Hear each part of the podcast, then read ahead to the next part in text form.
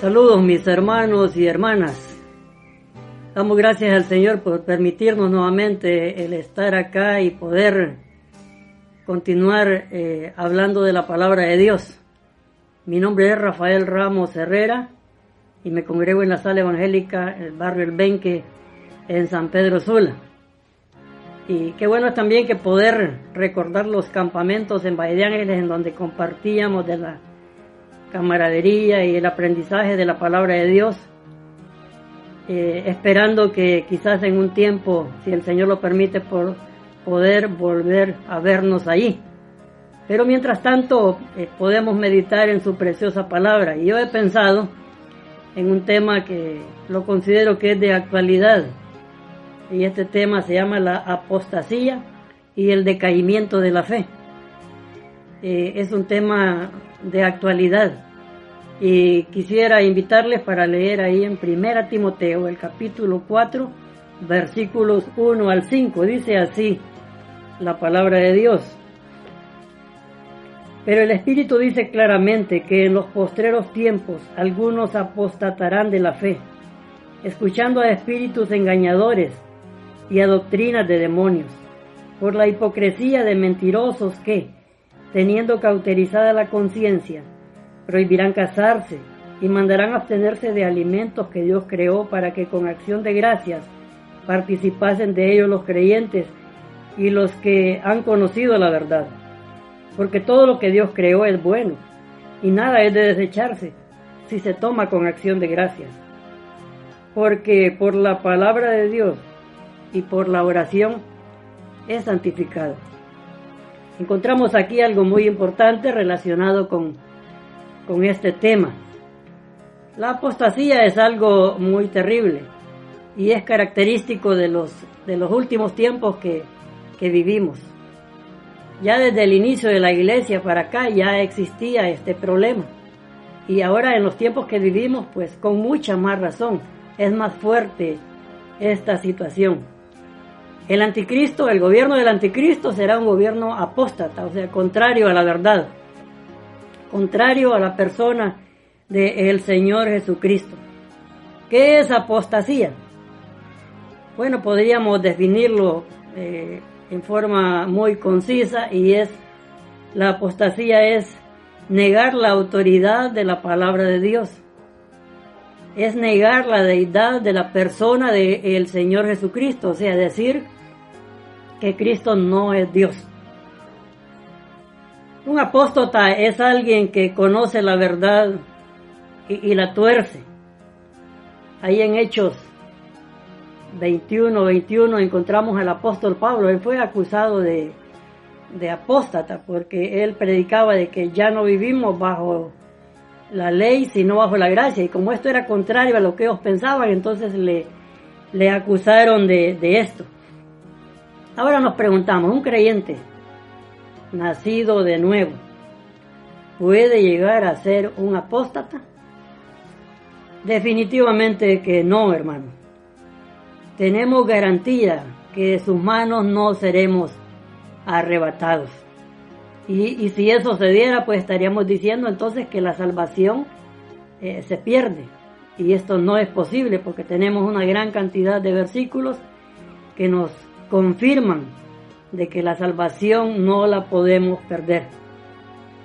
Definitivamente, podemos decir de que un creyente verdadero no puede convertirse después en un apóstol. Los que caen en la apostasía, pues demuestran que su fe nunca fue verdadera desde el principio, que solamente quizás fue algo emotivo. Dice ahí en Primera de Juan, capítulo 2 y versículo 19.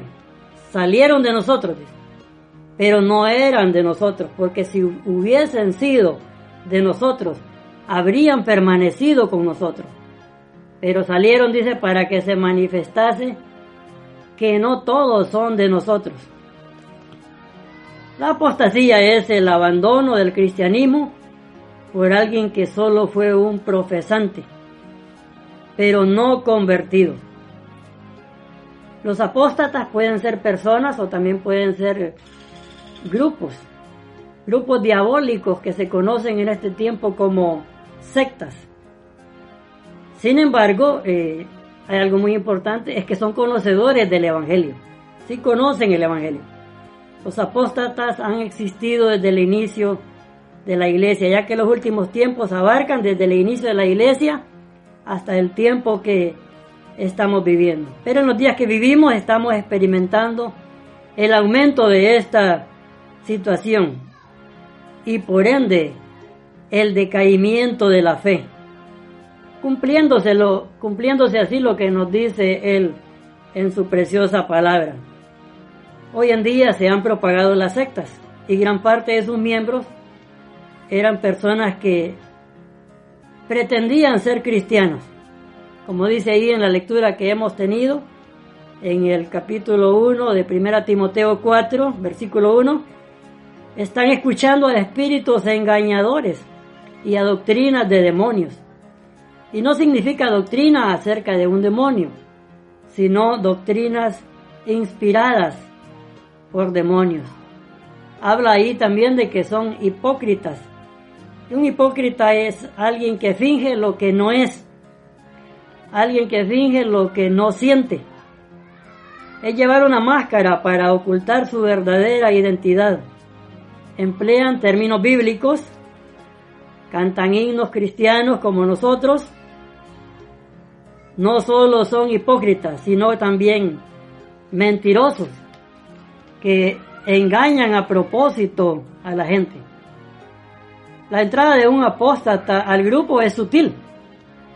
Judas utiliza la frase, han entrado encubiertamente. El apóstata puede ser más amable que cualquier hermano. Su comportamiento atrae. Ellos no andan diciendo, mire, yo soy apóstata. O mire, Cristo nos salva. O ustedes están en un error, ¿verdad? No. No niegan la verdad abiertamente, sino que la tuercen para que se ajuste a sus propios planes, a sus propios beneficios. Y Satanás se disfraza como ángel de luz. Un famoso escritor llamado A.W. Tozer, él dice, tan hábil es el error en imitar la verdad que los dos están siendo confundidos el uno al otro. Hermanos, en este tiempo que vivimos necesitamos mucho entendimiento para saber quién es hijo de Caín y quién es hijo de Abel.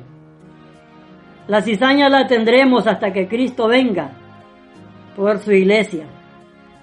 El apóstol Pablo le dice ahí a los tesalonicenses, que la apostasía va a empeorar a medida que se acerque la segunda venida del el Señor. Dice aquí que tendrán una conciencia cauterizada. Y la conciencia es parte de nuestro espíritu, que distingue entre lo que es bueno y lo que es malo. O sea que la conciencia no es parte del alma, en el alma tenemos las emociones, tenemos la voluntad y tenemos el, el intelecto. La conciencia es como un juez interno que está martillándonos cuando hacemos algo que no está bien. Si obramos mal, ella levantará su voz acusatoria. Por ejemplo, aquellos hombres que acusaban a aquella mujer sorprendida en el acto mismo de adulterio ellos no fueron acusados por el Señor. Dice que fueron acusados por su propia conciencia y se fueron yendo desde los menores hasta los mayores. Y volviendo al tema, a estos que se describen aquí, dice que tienen la conciencia cauterizada. O sea que ya ni su conciencia les acusa. Esto se da en el que no es hijo de Dios. Pero es triste saber también de que muchos hijos de Dios pueden tener la conciencia cauterizada. Ahí en Hechos, el capítulo 23 y el versículo 1, el apóstol Pablo pudo decir, he vivido con buena conciencia delante de Dios y de los hombres. También el salmista en el Salmo 16 y el versículo 7 dice, aún en las noches me enseña mi conciencia. Existen hermanos de conciencia débil y por ello muchas veces debemos de abstenernos de hacer ciertas cosas como comer, como lo que encontramos ahí en la palabra de Dios. Una vez me dijo una joven, en tono un poco jocoso, me dice, yo vivo cuidando la conciencia de los demás y ¿quién cuida la mía? Pero se trata de cuidar la salud espiritual de nuestros hermanos. Una de las señales de los últimos tiempos será hombres con una conciencia cauterizada. Y hermanos, que el Señor nos ayude para que mientras viene podamos contender ardientemente por la fe. Los días que vivimos son malos y peligrosos y nuestra mirada debe estar puesta en la persona del Señor Jesucristo. Si miramos a los lados el oleaje es muy fuerte y puede hundirnos como comenzó a hundirse Pedro mientras caminaba ahí en el mar. Pero esperamos que con la ayuda del Señor poder estar firmes, manteniéndonos firmes, con nuestra mirada puesta en las cosas de arriba, sabiendo que el Señor pronto viene por su iglesia. Si Él lo permite, seguiremos en el próximo estudio continuando eh, sobre este tema. Mientras tanto, que Dios nos bendiga a cada uno.